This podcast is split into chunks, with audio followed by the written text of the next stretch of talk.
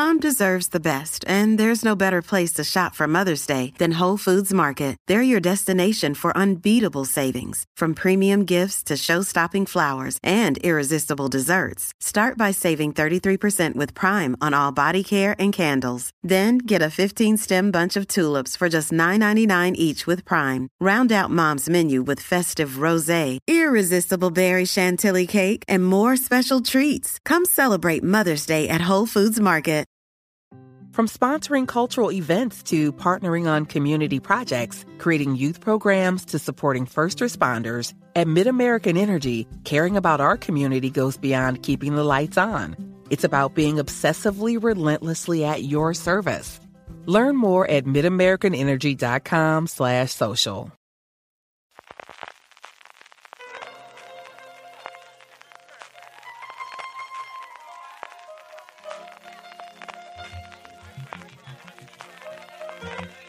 Estás escuchando Fuera de Series con CJ Navas.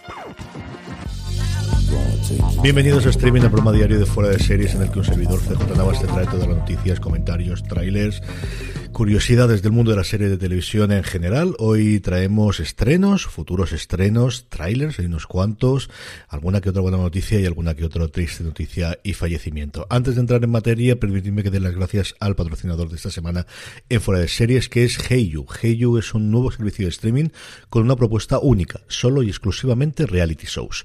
Por 4,99 euros al mes disfrutarás del mayor catálogo de realities de la historia y cuando decimos el mayor no estamos exagerando. Más de 300 programas con todas sus temporadas. En Heyo encontrará los shows de las celebrities más tops, de las Kardashian a Paris Hilton y de todas las ediciones mundiales de las Real Housewives. Pero eso no es todo, también podrás disfrutar de realities sobre decoración, cocina, moda, adentrar de las profesiones más fascinantes que te puedas imaginar, el día a día de policías, investigadores privados, tatuadores, empleados de casas de empeño, de gimnasios y mi favorito, azafatos de yates de lujo. En Heyu también tendrás un montón de docu-realities sobre crímenes reales, descubriendo la cara nunca vista de los secretos más inconfesables de la mano de sus protagonistas y de voces expertas.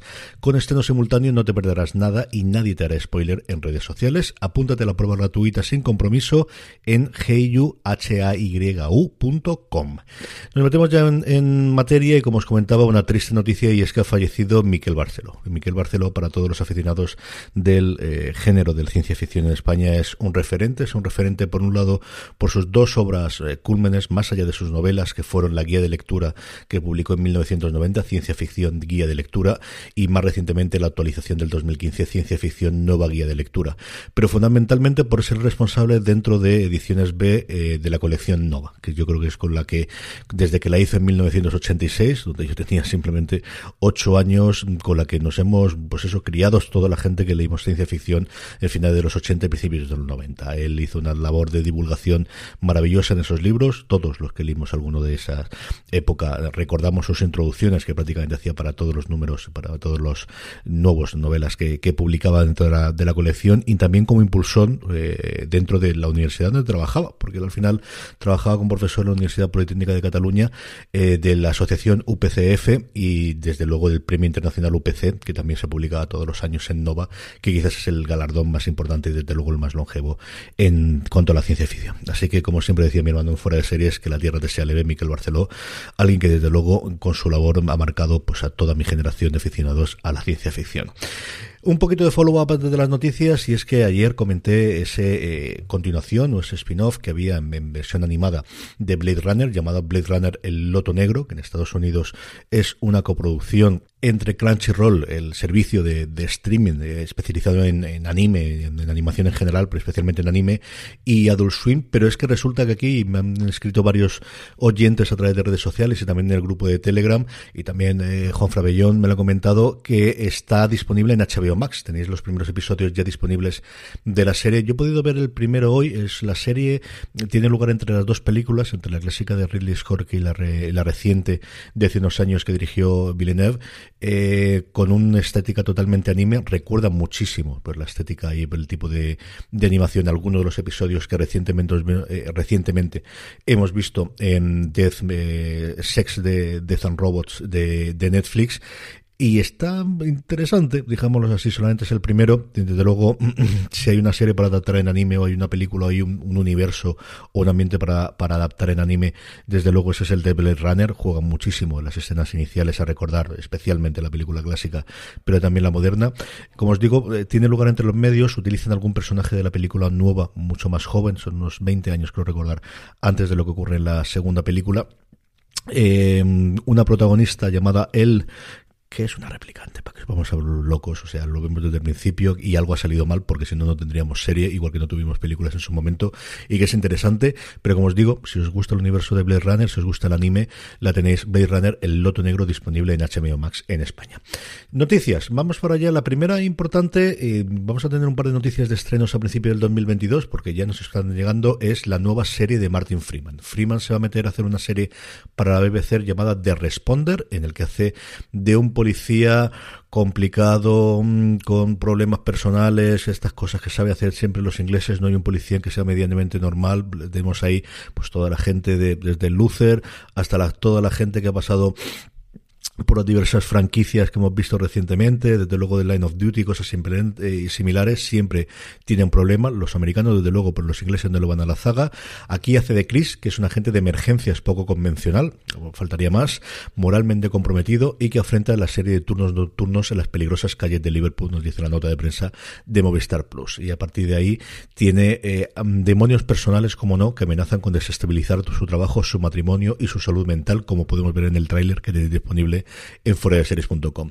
Bromas aparte con el, clásico ejemplo del policía, pues eso, eh, amenazado por sus demonios, tiene una pinta espectacular y ahí me tendréis el primer día, desde luego, para verlas. El estreno se anuncia para primero de 2022, porque ya sabéis que ahora primero anuncias la temporada, o mejor dicho, la estación en la que vas a estrenar, luego el mes y luego el día, y así tienes tres noticias en uno.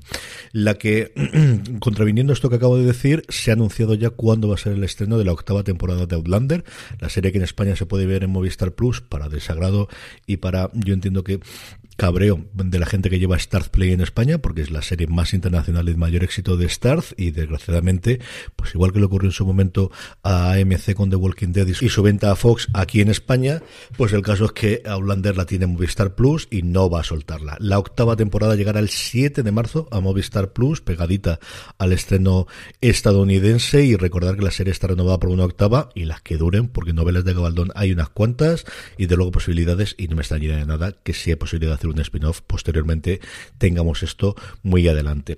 Ayer en Madrid, estas cosas de estar en provincias hace que al final no puedes hacer y no te puedes hacer eh, acercar. Eh, AMC Networks ah, pues, presentó su contenido de cara a Navidad, presentó un montón de cosas pues entre todos los cadenas, es que al final lo tonto, lo tonto, tienen 17 cadenas temáticas a día de hoy las que gestiona AMC Networks. Hay un par de cosas de series interesantes, por un lado es Nosotros, As, que es una novela, eh, basada en la novela de David Nichols, que también adapta a él, una serie británica que va a estrenarse en AMC, y luego Sundance TV va a traer la mejor serie de series del 2020 llamado Partisan, que es un thriller sueco que ya ha sido renovada para una segunda temporada. Contenido infantil en Panda y luego yo creo que la gran noticia aparte de las series es que vuelve Jamie Oliver que vuelve a traer carga a la cocina como debe ser los especiales de Jamie Oliver de Navidad.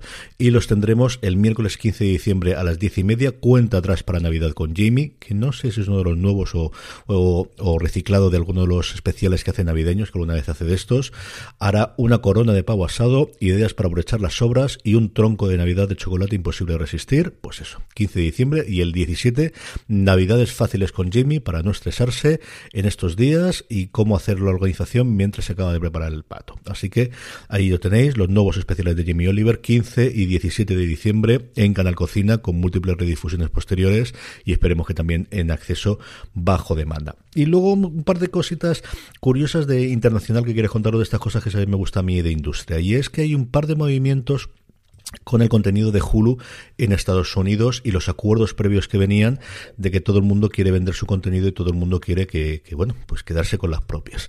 Por un lado es que eh, durante el 2022 se basen en compartiendo las películas de Fox Studios entre la Warner eh, o Warner, en este caso HBO Max en Estados Unidos y por otro lado Hulu.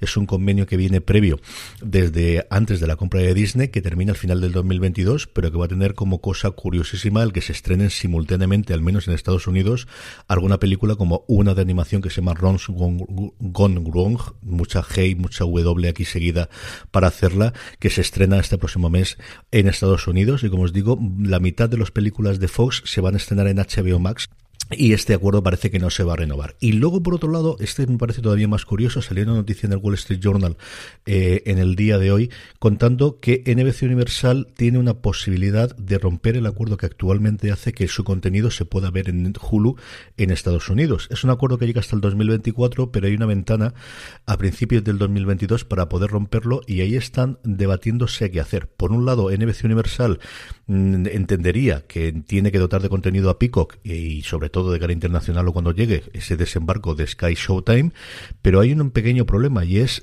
cuándo se ve o cómo de importante es a día de hoy el que se vean sus series en Hulu. Para que os hagáis la idea del artículo, el mejor momento, la mejor eh, eh, párrafo que hay de todos es el siguiente. Y es que dice que mientras que para Hulu eh, lo que se ve del contenido, el contenido que se ve de NBC Universal es muy pequeño, es prácticamente insignificante, el 80% de la audiencia que tiene NBC Universal viene a través de Hulu.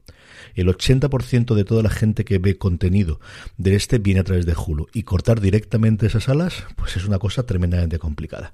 Algo que ya hemos comentado muchas veces, todo el mundo quiere su plataforma, todo el mundo quiere controlar sus suscriptores, todo el mundo quiere que le llegue el dinero a él sin pasar por nadie y sin tener intermediarios, pero a veces es mucho más rentable, desde luego, convertirte en un proveedor de, de, de contenido a terceros, especialmente para Netflix, como se hacía en su momento, y veremos cuánto tiempo tarda en empezar a ver fusiones y empezar a ver adquisiciones. Pasamos con trailers. Trailers, dos cosas que hemos tenido hoy. El último que salió ayer por la tarde-noche y que todavía no había llegado a tener, de hecho no hay doblaje todavía, ni, ni cuando estoy grabando esto por la noche, eh, no hay todavía en HBO eh, Max España uno con ni siquiera subtitulado, es el de Euforia, y tenemos la confirmación que igual que ocurrió con las películas, va, es dentro de nada. El 9 de enero vamos a tener el estreno de la segunda temporada, después de esa primera temporada con tantísimos logros, especialmente a nivel de premios, incluido ese Emmy para Zendaya por su personaje de Rue, después de esas dos películas en el confinamiento para que sirviera un poquito de puente y para poder pues, servir de, de, de, de aguante para los, los fans de las series, entre los que me incluyo, a mí me encantó la primera temporada. El 9 de enero nos va a llegar la segunda. Tenemos un teaser de un minutito que hemos colgado por redes sociales y que podéis ver. Y luego el otro es ese proyecto rarísimo llamado Beler, que es esa reinvención del príncipe de Beler en formato dramático que salió de un vídeo que le presentaron, que Will Smith, eh, que se hizo medianamente viral en YouTube, que a Will Smith le gustó mucho y que a partir de ahí se ha llevado a la serie adelante. Se ha colgado ya 40-50 segundos aproximadamente que parecen ser la intro. Lo que se hace es utilizar la canción que todos conocemos, al menos en la versión española cantada por, por Will Smith, y con esa misma canción, con tonos mucho más dramáticos, mucho más pausado, con un piano de fondo, hacer una imagen diferente de este Beler que como mínimo, desde luego, promete ser una, una apuesta curiosa interesante y que intentaremos ver cuando se estrene, si sabemos dónde se va a estrenar aquí en España. Estrenos, hablando precisamente de estrenos para hoy, miércoles 24, Ojo de Halcones, sin ningún género de dudas, el estreno del día, o Hawkeye, como quieren en Disney Plus, perdón, en Disney Plus, que lo digamos.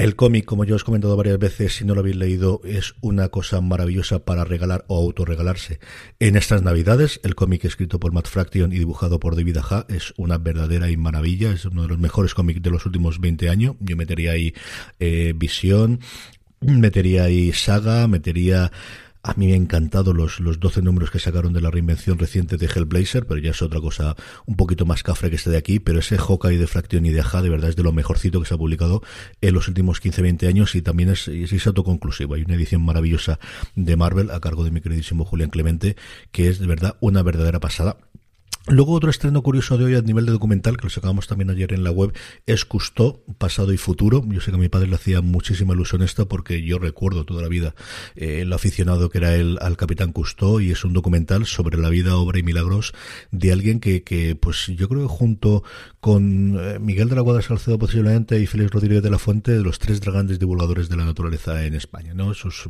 programas tenían una... Mm, eh, es cierto que era fácil cuando había solo dos cadenas, pero vamos, funcionaban tremendamente bien lo que yo recuerdo de Clio en televisión española y gustó pasado y futuro, como os digo, en Disney Plus. Ayer se estrenó, que se me pasó en su momento, la segunda parte de Master of the Universe Revelation, la serie de animación que ha dirigido Kevin Smith. La primera temporada a mí, eh, mejor dicho, la primera parte de lo que no sabemos si será primera temporada o se quedará como temporada única, a mí me gustó bastante, dejando arriba y abajo polémicas que yo creo que al final es hacer caso a los cuatro tontos de siempre, pero que hacen mucho ruido en internet, pero a mí me gustó bastante el planteamiento y yo nunca he sido un gran aficionado a lo Master del Universo de los dibujos, de las figuritas sí, las tenía absolutamente todos. Hubo un año en el que fue igual que ocurrió otro año con los g y otro año con los Transformers, tuve bastantes de estas en mi juventud y me gustó bastante, tengo curiosidad por ver este, esta segunda, aunque sea porque así puedo ver con tranquilidad su programa semanal en YouTube, que si no lo veis y sois aficionados no tanto al Kevin Smith a sus películas y a sus obras, sino a Kevin Smith el personaje y el hablar sobre cultura popular, si os gusta lo que hacemos en fuera de series, yo creo que os puede gustar mucho la dupla que hace con Bar Bernardin, hablando todas las semanas sobre cultura popular, sobre cine, sobre series, sobre cómics en YouTube, lo podéis buscar como Kevin Smith.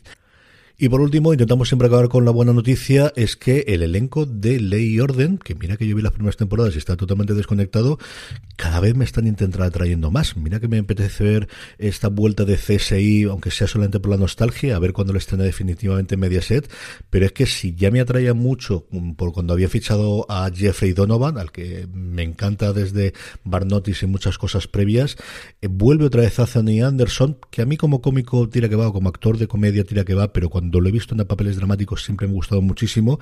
Eh, recupera un personaje que interpretó en lo que ah, fueron las temporadas 18 a 20. Recordemos que por aquello del récord han decidido que esta no es la primera temporada del nuevo Ley Orden, sino la temporada 21.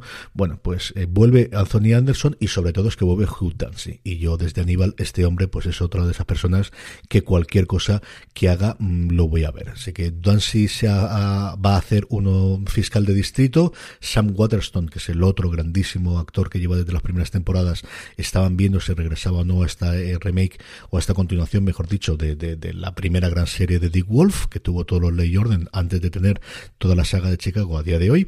Y bueno, pues mira, una buena noticia, queda trabajo a Hugh Dancy, que poco a poco se está haciendo un muy, muy buen papel dentro de eh, las series en Estados Unidos. Así que por aquí... Does picking an outfit have you running a little too fashionably late? We get it. Great taste takes time. That's why Drizzly, the number one app for alcohol delivery, has your back with the largest selection of beer, wine, and spirits delivered in under 60 minutes. Convenience never goes out of style. So if you need to spend some extra time in the mirror instead of at the store, download the Drizzly app or go to drizzly.com. That's D R I Z L Y.com today. Y con esto terminamos streaming por hoy. Gracias de nuevo a Heyu, eh, recordar hayu.com por estar ahí. A todos vosotros, mañana volvemos. Antes de eso, si vais a comprar en Black Friday, que no, me olvidé de comentarlo ayer y lo podréis listo en la newsletter, si vais a hacer cualquier compra en Amazon, si ahora para Black Friday o de cara a Navidades, sabéis que si lo hacéis desde amazon.fueradeseries.com, a vosotros os costará lo mismo y a nosotros nos dará una pequeña ayuda para seguir haciendo este programa diario y todo el resto de cosas en Fuera de Series. Ahora sí, ya me despido. Gracias por estar ahí gracias por escucharme. Hasta mañana. Recordad, tened muchísimo cuidado.